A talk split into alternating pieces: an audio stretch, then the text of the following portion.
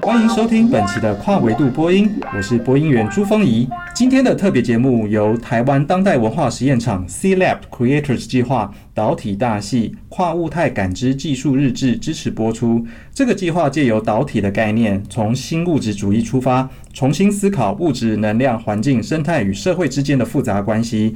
在过去的节目里，我们多是以神秘主义、身心灵、占星的角度来探讨能量及星体运行对于人的可能影响，也曾经用佛法的观点来探讨人类心智的作用、意识转换以及宇宙的形态，但我们一直还没有从现代物理学以及天文物理学的观点来进行讨论跟对话。所以今天各位久等了，我们邀请到中央大学天文研究所的潘彦辰老师与我们谈谈天文物理学。Hello，彦辰老师你好。哎，峰仪好，大家好。Hello，先请老师稍微介绍一下自己好了。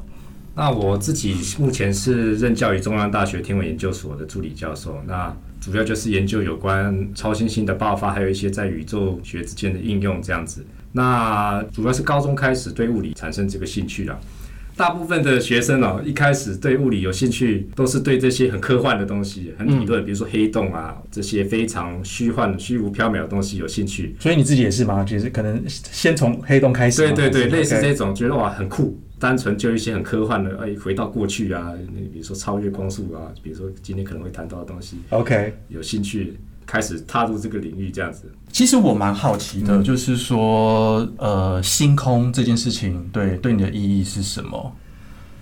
星空对，其实对很多人不同的角度来说，比如说一些业余的天文摄影学家，他们来讲，星空就单纯是很美、很漂亮的一个东西。但是对一些我们所谓的真正研究天文物理的人来讲，啊、当然宇宙是很美，星空很美，但是我们看到的是另外一面的一种美，就是它为什么发生这样的一个现象，为什么会有这样子的一个排列，或者这样子的一个那个超新星爆发的现象啦。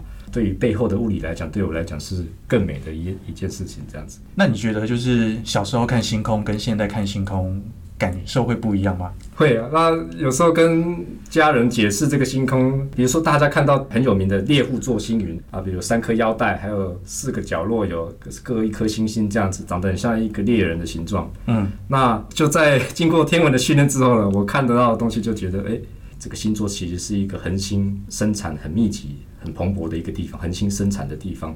所以星座对你来说是有意义的吗？星座基本上可能是古时候的人，古代的一些人，可能用肉眼看到，觉得，哎，它有一些形状符合特定的一些象征，或者哎，像一个像一头马，还是像个羊，或者像个螃蟹。所以你自己小时候看星空，其实也会按照这样子的一个星座方式去做一些想象。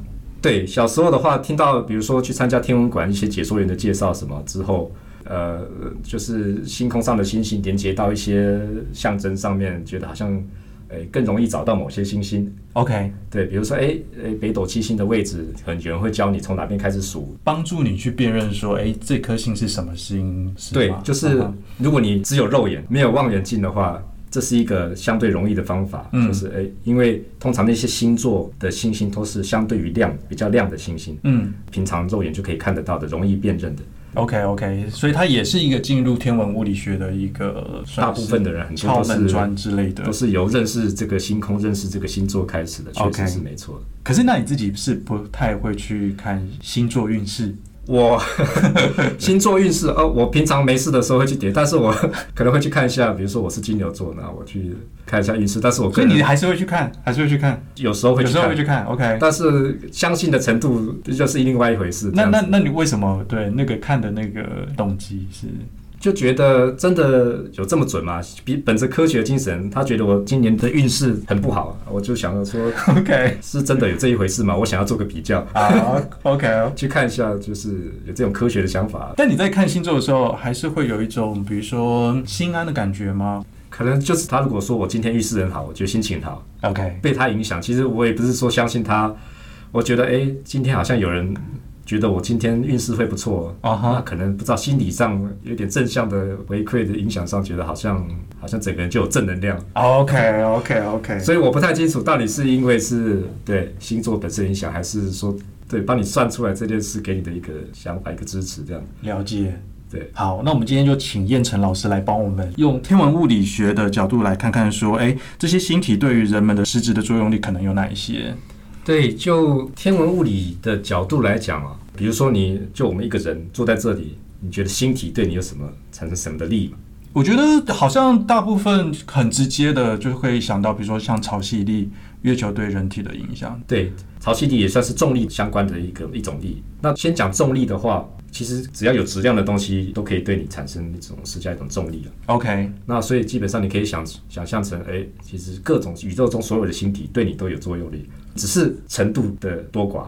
比如说用公式来讲，它跟呃距离的平方成反比，就距离你越远，你感觉这个重力就越弱嘛。所以其实宇宙中这么多的星体对人体都是有影响，那只是程度的。我刚刚我讲的程度多，因为距离你越远，它的重力就消减的越快。以重力来讲，我们还不谈到潮汐力的话，它是不一样的东西吗？其实潮汐力的定义有点像是重力的差，它跟这个物体的这个尺度大小有关系。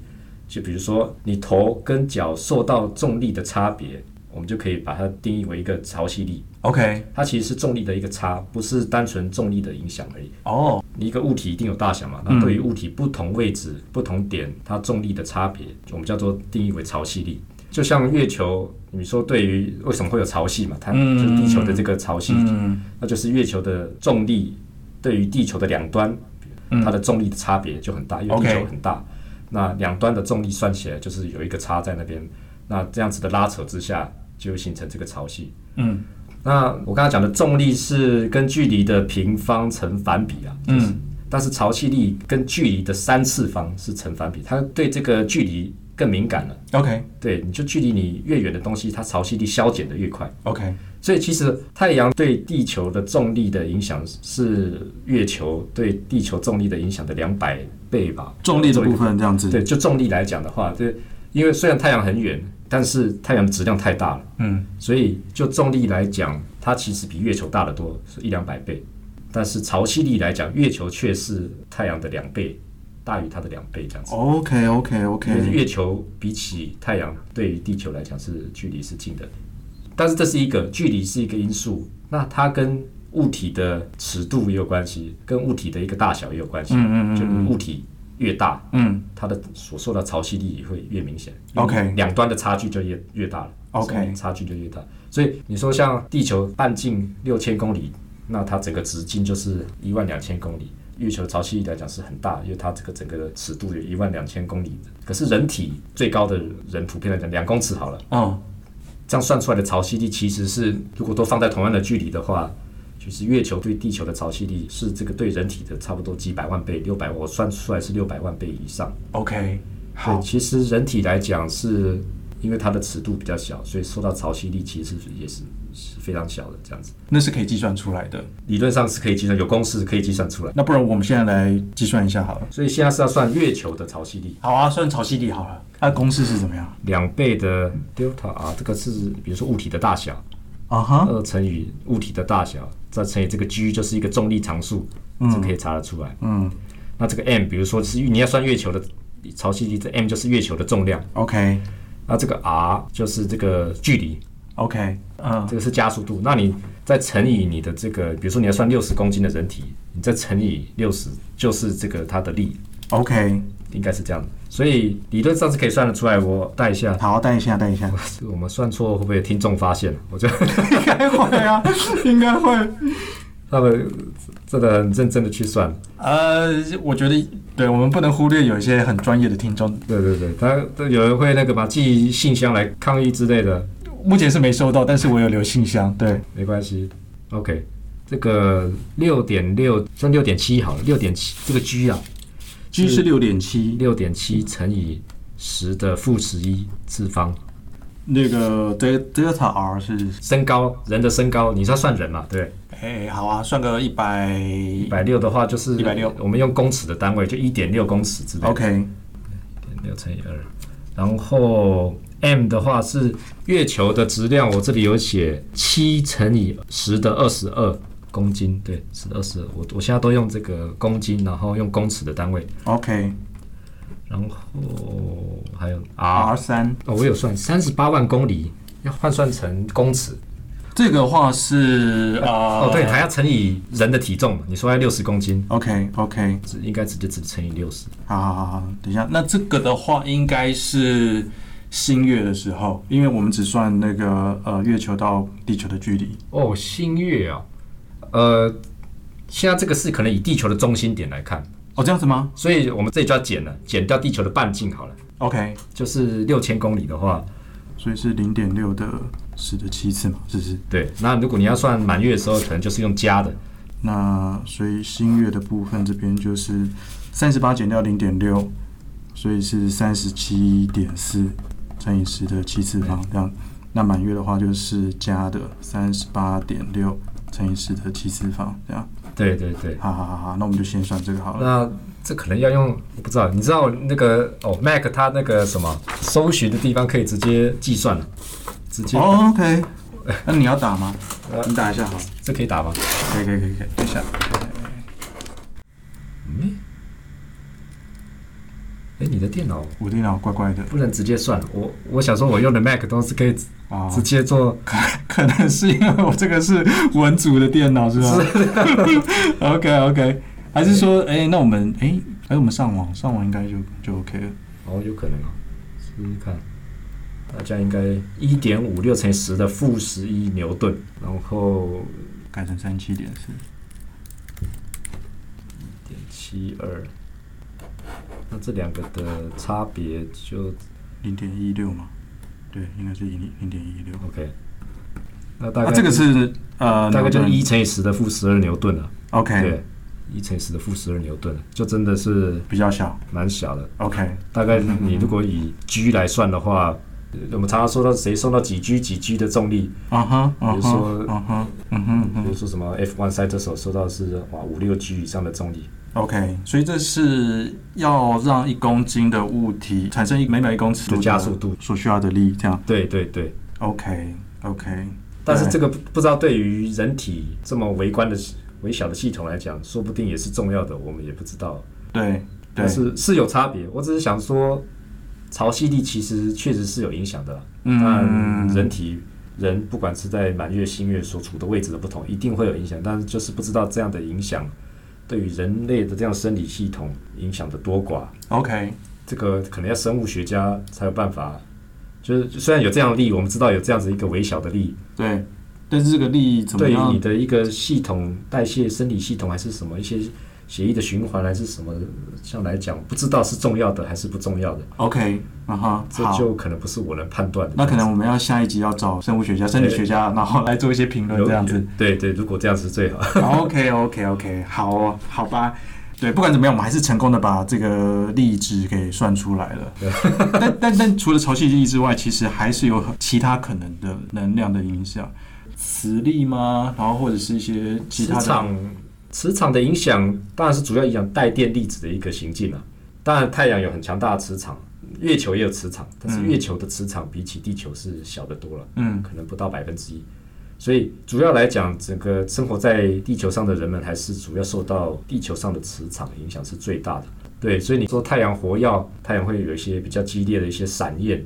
那一次小型的爆发，喷发出很多的一些高能的粒子。嗯哼，嗯哼。那这些粒子飞到地球上来讲，可能会对地球造成一些危害嘛？那当然是地球的磁场会把这些带电粒子都转移到，比如说南北极的方向，所以你看到那些极光。嗯、对。我我一直以为磁场这件事情可能跟地心在液态的状态之下会流动，流动之后它可能会产生一些磁场，就是、对对对，你讲的没有错。但如果说这样的话，那这样月球会有吗？因为月球它搞不好是固态的。月球理论来讲是我们对于目前月球的了解我是不太清楚，但是月球确实是有磁场，这是非常小。啊哈。可是月球确实其实是没有什么这样的一个火山运动，代表它这个月球的内部核心。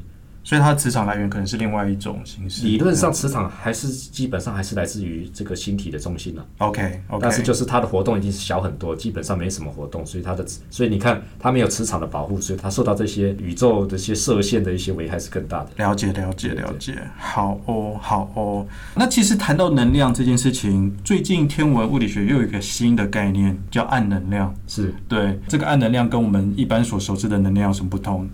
暗能量啊，我可以先讲它的一些故事啊。好啊，其实，在九零年代以前，天文学家认为宇宙目前最受欢迎的理论，宇宙的产生还是这个宇宙大爆炸 （Big Bang）。嗯，啊，不知道为何，但我们还是个谜，就这样产生了一个爆炸，那产生了这个宇宙。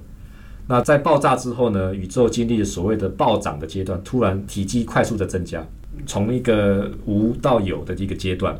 那在这个经过这个暴涨阶段呢，宇宙膨胀的速率应该会缓慢下来，因为开始有怎么样？一些星体的形成，比如说星系啦，天体的形成，那这些天体彼此会有吸引嘛？嗯，刚刚说到重力通常是有质量的东西就互相吸引。那天文学家理论上觉得这些吸引力会导致宇宙的膨胀的速度会慢慢的减少，对，它会趋于缓慢，甚至导致怎么样收缩？嗯，因为这些吸引力，因为星系越产生越多，这些可见的物质越来越多，彼此的吸引之下，应该会让这个宇宙膨胀的速度减缓。OK。这是九零年代以前大家的认知。OK，直到这个九五年以后啊，一九九五年以后，有一些研究这个超新星的团队，这我怕听众不知道，超新星通常跟恒星的死亡有关系，它恒星的死亡所产生的一种很剧烈的爆炸，它很亮。嗯、那某一些类型超新星呢，它非常的亮，而且它的亮度是固定的，嗯，接近固定的，很均匀的。我们把它当做称为是宇宙标准烛光。就你可以想象成你手上有一根蜡烛，它是很亮，而且它不管怎样都是一样的亮。如果你有一根你知道它的亮度，而且是一样亮的亮烛，你把它摆在不同的位置，嗯，大概可以估计这些蜡烛之间不同的距离。所以我们就利用这一种所谓的超新星啊，E A 型超新星。那几个科学家的团队呢，发现呢，诶，这些超新星在很遥远的宇宙，它们的亮度看起来比我们想象的还要暗。嗯，这代表什么意思呢？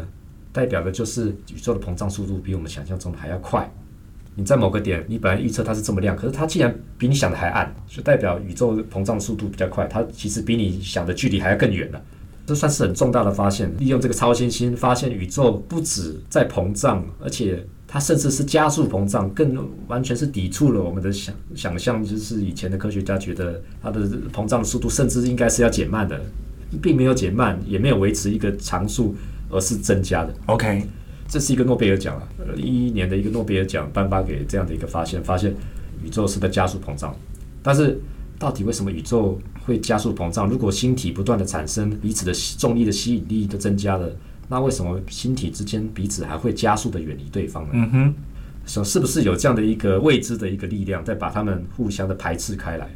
那天文学家很喜欢把不知道的东西或者不知道的物质，我们叫暗物质。那不知道的能量.我们就把它叫做暗能量 （dark energy）。OK，这算是一个一个小故事了。了解。对所以暗能量其实基本上就是用来解释为什么宇宙会加速膨胀的这件事情。是，他们需要解释为什么加速膨胀，需要一个跟重力相反、相斥的一种未知的力量。嗯但它不一定是能量，它只是用这个词汇来替代可能有一个什么样的东西来解释宇宙加速这件事情。不过目前确实大家觉得一些最受欢迎的理论确实把这样子的一个未知东西觉得是一种能量，特别是空间所具有的一个能量。您说真空的那个？对，是真空的一种能量。其实真空大家觉得好像空无一物嘛，好像什么都没有。其实就量子力学一些理论预测来讲，真空其实并不是空无一物。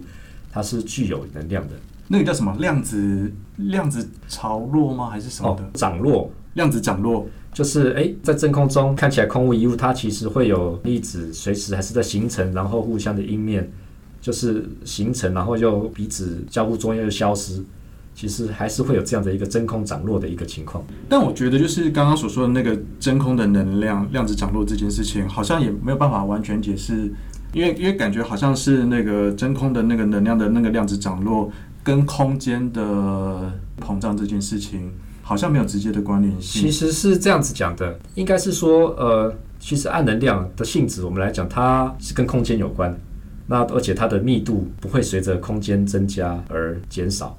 那就是你有多大的空间，它就可能就有多大的能量。密度不会随着空间增加而减少，所以换句话说，它的密度其实严格说起来是一致的。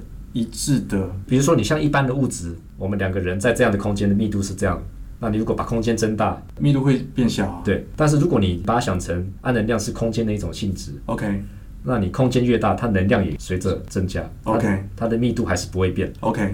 所以这是为什么天文学家觉得在目前暗能量会变成主导的宇宙的一个，因为像我刚刚讲的那个诺贝尔奖的那个发现，就是目前宇宙啊，就观测上来讲，应该有百分之七十是由暗能量所主导的。嗯哼、那百分之二十五是所谓的暗物质，我们另外一个不知道的东西，还是它是物质。这是因为它可以算出宇宙的膨胀速率。对对，就是要符合目前现今所观测到宇宙的这些这个性质的话，百分之七十要是暗能量。OK OK，百分之二十五可能是所谓的一种暗物质，但是它有重力的影响，它不是能量。OK, okay, okay。那另外百分之五可能才是建构我们所有这个看得到的正常物质的世界。了解。诶，那回过头来解释一下暗物质，它是为了要去解释什么样的状况，所以被产生出来的一个理论吗？呃，其实最早来讲，这个暗物质提出来是因为观测这个我们银河系的旋转。啊、哦，你你如果想象大家爱看天文图片的话，发现很多星系长得很像漩涡状，对不对？对对对，有一些悬臂啊，在那边旋转这样子。哦、那他们发现这个旋转的性质啊，如果是以正常看得到这些会发光的这些星体所占据的质量来讲的话，是没有办法解释这个旋转，因为天文学家发现银河系的旋转。在越外围，离着银河系中心越远，旋转的速度并没有因此掉太多，就是减少太多。以正常银河系的质量来讲，旋转的速度跟这个银河系整体的质量是有关系的。OK，有一样一一个关系。嗯，那以目前我们算出来银河系的质量来讲，无法解释这些旋转的速度。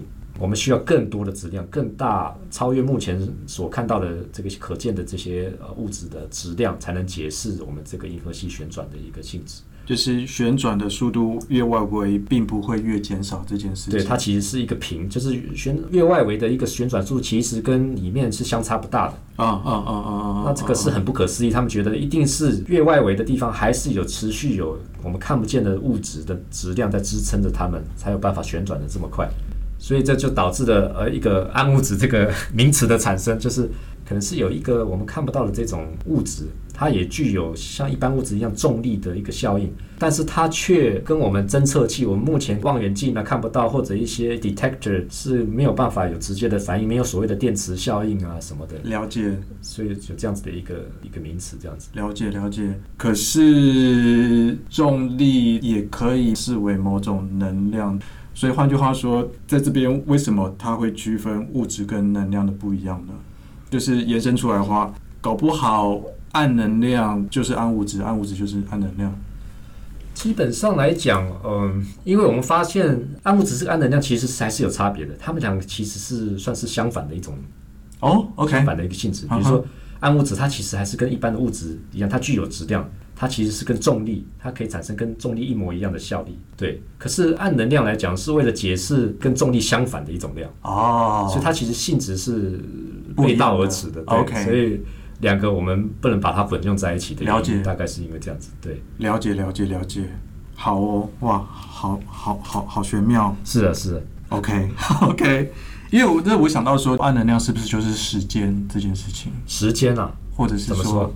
因为它是一个时空的概念，是不是？就是说，因为它好像暗能量必须存在，所以整个宇宙才会存在。换句话说，它是一个产生宇宙、产生整个时空的的一个一个一个状态。换句话说，它是一直往前的，所以所以宇宙跟或者是整个时空是一直在膨胀的这件事情，所以会让我联想到它是不是就是时空？时间的话，确实很难定义是时间的话，很难联想到是不是一种能量了？但是。它可能是一直你说的决定我们的一个方向吗？之类的。它其实也不一定要膨胀。如果是收缩的话，okay. uh huh. 你想象成要是没有暗能量的存在，宇宙最后……但现就就现在的观测，其实已经已经差不多已经确定它是一个膨胀的。是是是，我只是说，如果呃宇宙是收缩的程度的话，它其实也不影响你时间的一个方向嘛。它你也，uh huh. 它其实你也不需要暗能量的存在去证明这个时空的一个一个方向一个轨迹。了解，所以我觉得它单纯应该就是一种，目前我个人是比较相信是一种存在于空间的一种位置的能量。OK，对，OK OK，因为感觉暗能量这件事情会让我想到 Maxwell 在解释热力学定律的时候用的 Maxwell 一个 demon，就是一个恶魔的那个形象来思考热力学的一个一个状况，嗯，做一个思想实验。但那个时候他们会用 demon 来去推测。只是现在的物理学家，他可能就是用一个能量啊，或者是暗能量或暗物质而不是用这种比较神秘学的一个形象来做一些解释。对，但只是会让我想到说，其实都是我们在面对未知事件的时候，是是我们会提出某一些概念，尝试来去做解释。那现在暗能量似乎就是在这样子一个状态。对，暗能量目前只是提出了众多理论其中的一个，OK，大家受欢迎，因为它能够解释最多的一个我们看到的假想的这样的一个性质的一个东西，可以解释大部分我们看到。那其实还有好多好多的大家提出的一些理论，尝试去证明为什么会有这样子的一个加速膨胀。嗯，但就是未来很难讲，说不定哪一天大能量理论就被推翻了。也说不定，也，也说不定。OK OK，好哦好哦。那关于宇宙的一些资讯，其实我们是知道的，比如说它是用多少的速率在膨胀，或者是说整个宇宙的质量。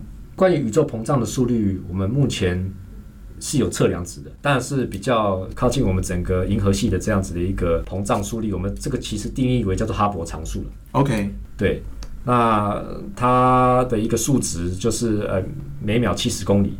可是，可是这个这个数值，因为我也知道说，就是好像在不同的点，宇宙膨胀的速度可能不一样，是是是是是有这个状况吗？这个所谓的就是所谓的哈勃定律，就是哈勃他观测的很多的星系，发现那些距离我们越遥远的星系，往外移动的速度越快。OK，然后距离我们越近的星系，它移动的速度越慢。所以在当然是在不同的点、不同的时间点或者不同的位置，它膨胀的速率确实是有的。是，所以这个我们叫定个哈勃定律。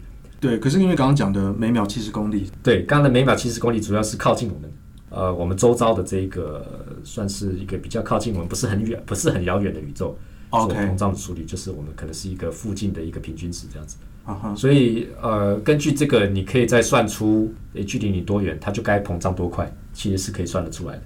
比如说，我们真的是如果靠近宇宙的一个边界的话，确实是可以移动的是非常非常快速。了解，对。那回过头来讲宇宙质量这件事情，因为你刚刚有提到说暗能量它可能占了所有宇宙组成当中的百分之七十，嗯，听起来好像宇宙的组成会有一个定值在吗？嗯，天文学家在宇宙学上的定义，这个叫做能量密度了。那就是它有一个宇宙的模型，一个理论。这个理论里面呢，包含着各种不同的一种能量密度，比如说有暗物质的一个密度，正常物质的一个密度，那还有所谓的暗能量，就是我们未知的这样东西的一个密度。嗯，那这些密度各要是多少，才能够符合所观测到的宇宙？不只是宇宙加速膨胀这件事情，还有一些我们叫做宇宙背景辐射。嗯哼，当初大爆炸很高温，那随着宇宙膨胀，这个温度慢慢的下降，下降到目前现在这个阶段。OK。也能解释这样的一个事情，它很多很多，所以目前是暗能量预估可能会占了七成左右，七成以上对。然后正物质的话，一些我们可观测到的物质啊，大概是百分之三至百分之五之间左右。然后暗物质可能就有百分之二十五左右。OK。好，所以我们所知道的宇宙其实只是冰山的一角。可是如果说用这种方式去谈宇宙的这件事情的话，感觉好像宇宙就是一个定值的东西，就是它跟我们所想象的宇宙的无限这件事情，无限多个星系，然后无限多个行星这件事情有点不太一样。其实宇宙确实，我们没有说它是无限的，它是一个很大的数字。OK，但是应该不是无限。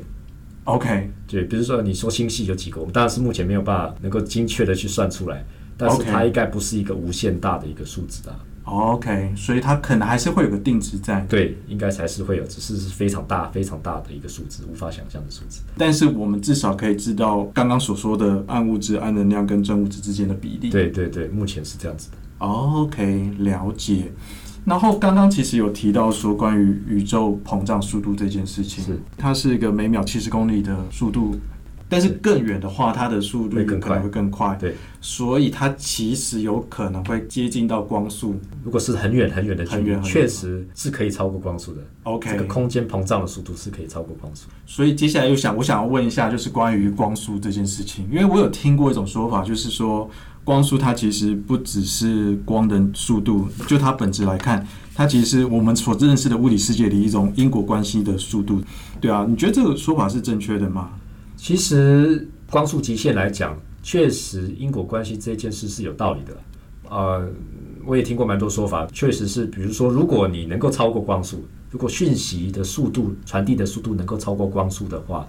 就某些观察者来讲，你确实会先看到结果，才知道原因，这样子的一个一个情况。就比如说，哎，你丢球丢到另外一个接你的球的人，那在某些观察者来讲，如果讯息传递这件事情是能够超过光速的话，可能有的人有的观察者会先看到球先被接到了，才看到那个人丢出来。好难想象哦。对，不过当初光速极限这种定理，这个假说一开始爱因斯坦，我相信他不是因为这个因果律去推导出来的。嗯、相对论它里面只做了一些很简单的假设，那自然的推出这个光速极限的这个理论了。比如说它的狭义相对论里面只做出相关的一个假设，就是呃光速它在真空中传递的速度是一个定值，不随着光源的运动，你这个发射出这光这个这个源头它的运动不管是多快多慢，光速还是这个定值。像说声波啊。可以想，声波在空气中传播的速率其实也是一个定值，不随着声源位置的运动而改变。声波在空气中传播速度只跟它的呃介质的密度有关，或者温度有关。OK，那根据它只假设这个光的传递的速度是一个定值，而自然的推导出，就是一般物质讯息传递的速度是不能大于光速的。就它的一些狭义相对论来讲，物质如果运动的速度加快，它的质量就会增加。所以，一旦这个物体的速度啊，让它逼近光速所需要能量就趋近于无限大，所以基本上是不可能达到的。算是一个假设光速是定值，这个假设下一个自然的结果。但确实，观测上来讲，听闻是有很多超越光速的例子，像是呃，比如说像是黑洞的喷流，当黑洞吞噬一个东西的时候，OK，它所形成的一些吸积的现象，我们叫做吸积盘，它会产生一个盘，像盘子状的东西。那这些盘子越靠近黑洞的事件水平面，会呃产生越高越越大的摩擦。那这样子的一个摩擦会产生很大的一个能量，会产生所谓的黑洞的喷流，就是在黑洞接近黑洞的正中心，垂直于黑洞的盘面，会产生一个像是柱状的一个 jet 一个喷流。那在天文观测上发现，这样喷流的速度可以超越光速，但是并没有违背这个所谓的讯息传递的速度不能超越光速这样的原则。因为大部分我们所谓的这些超越光速的粒子，其实都是假象，它不是真正的物理意义上的超越光速。比如说我刚才讲的黑洞的喷流，它就是不是只是一个表面上的一个位移而已，它还有这个垂直于你这个方向的一个距离，你没有考虑进去，所以你算是有点高估了它的速率了。OK，是简单来讲是这样，所以你会看到大家提出很多超越光速的例子，但是理论上都是不违背所谓的这个原则啊，我们这个讯息传递的速度。另外一个例子就是，很多人说，哎，你拿一个镭射笔去照月球，对，这么远的距离，那你稍微移动一下你的镭射笔，从月球上某一个点移动到另外一个点，这个速度可以是超光速的。哦，对，你拿镭射笔照很远的地方，你转动一下你的手，瞬间就移过来这边。嗯哼，这个移动的速度好像可以很快，但这两个光点是没有关系的。嗯，它并不是真实的从这个光点移动到这个光点的速度，你要考虑的是这个光源。嗯，真正讯息传递是从你的手电筒或者你的镭射笔所射出来的一个速度，你要考虑这样的一个要素进去，它就是不违背这个光速极限的一个一个理论。那很多人都说，超越光速可以先看到结果的这件事情，好像已经是命定说未来或是结果已经先在那边了。那我们是超越了某种因果关系，然后先抵达那个地方。换句话说，这整个的那个命题的假设是未来已经存在了。是是这样子一个状况吗？应该也呃，如果你能超越光速的话，呃，比如说我刚刚举那个丢球的例子嘛，嗯，有一个人丢了一颗球，另外一个人接着这颗球，那如果有一个第三者站在两个人的中间，这个人丢球的瞬间光传了过来，你知道这个人丢出球了，那这个球的速度如果远小于光速，掉到另外一个人手上，再光再传过来，很明显的，你知道这个原因跟结果嘛？那如果这个球的速度是超越光速的，嗯、如果这个观测者是站在靠近接球的那个人的位置，丢出来的同时，嗯、这个丢球的人的光也往这个观测者的方向前进，那这个球的速度超越光速，它可能比丢球的这个人所传递出来的光还要快。那接球的人接到的时候，一开始丢球的人的光还没传到这个观测者的手上，OK，那可能第三观测者就可能有机会先看到这个人先接到球了。